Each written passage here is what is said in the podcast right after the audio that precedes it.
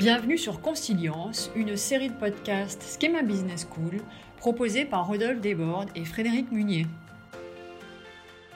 En 2020, l'ensemble du monde a brutalement redécouvert le spectre des épidémies meurtrières que l'on croyait reléguées dans le passé. À cette occasion, de nombreux articles ont souligné combien l'humanité avait fait face à des pandémies dans son histoire. Pensons à la grippe espagnole qui, il y a un siècle, a causé plus de morts que la Première Guerre mondiale. Ces rappels ont souvent été l'occasion de souligner combien nos sociétés modernes auraient oublié la fragilité humaine au regard des catastrophes du passé, en préférant refouler la mort, devenue honteuse, taboue. Or, il convient de discuter cette thèse. Nous nous demanderons si nos sociétés refoulent la mort ou chérissent la vie, ce qui n'est pas la même chose. Si l'on se plonge dans les siècles passés, on constate que la mort était éminemment présente au quotidien tous vivaient dans sa proximité permanente.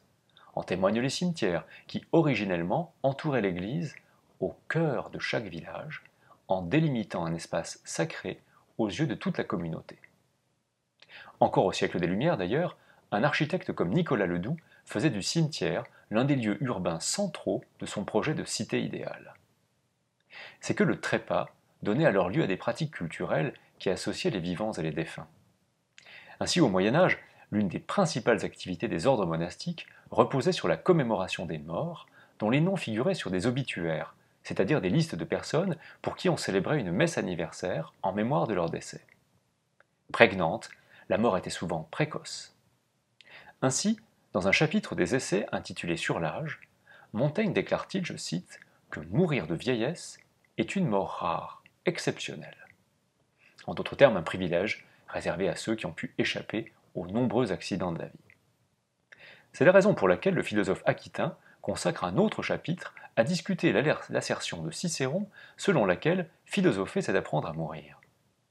Montaigne y conseille d'avoir continuellement présente à l'esprit l'idée de la mort, le memento mori.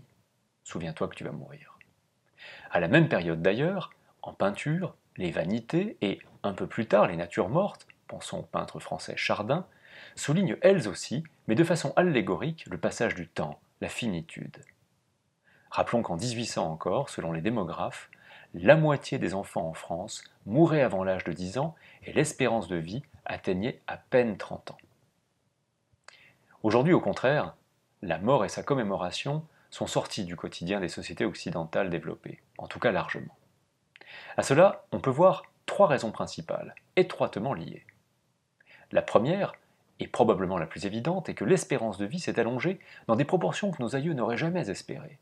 En deux siècles, elle a plus que doublé dans les pays industrialisés pour atteindre près de 80 ans.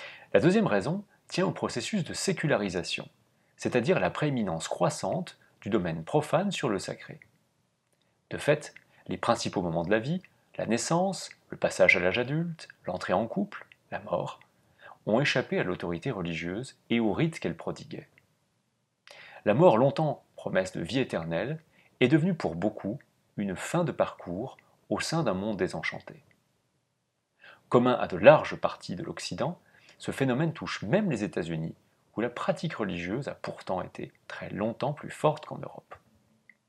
Enfin, la troisième raison tient au processus d'individualisation, notamment mis en lumière par le sociologue Norbert Elias, et par lequel les hommes se perçoivent de plus en plus comme séparés les uns des autres.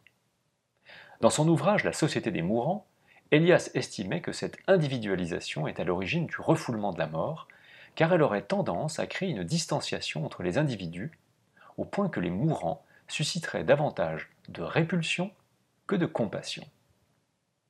C'est pourquoi la fin de vie se passerait de plus en plus, selon Elias, à l'écart de la famille, dans des maisons de retraite ou à l'hôpital.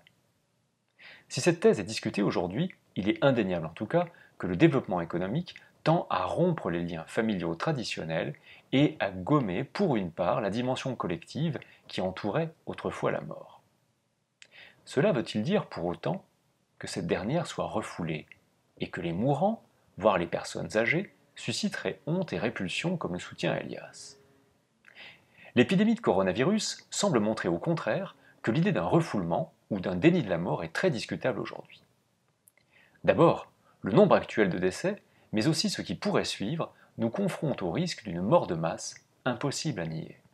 Et, via les médias, c'est collectivement que le monde observe les ravages du virus, à tel point que l'épidémie a éveillé une sensibilité collective globale.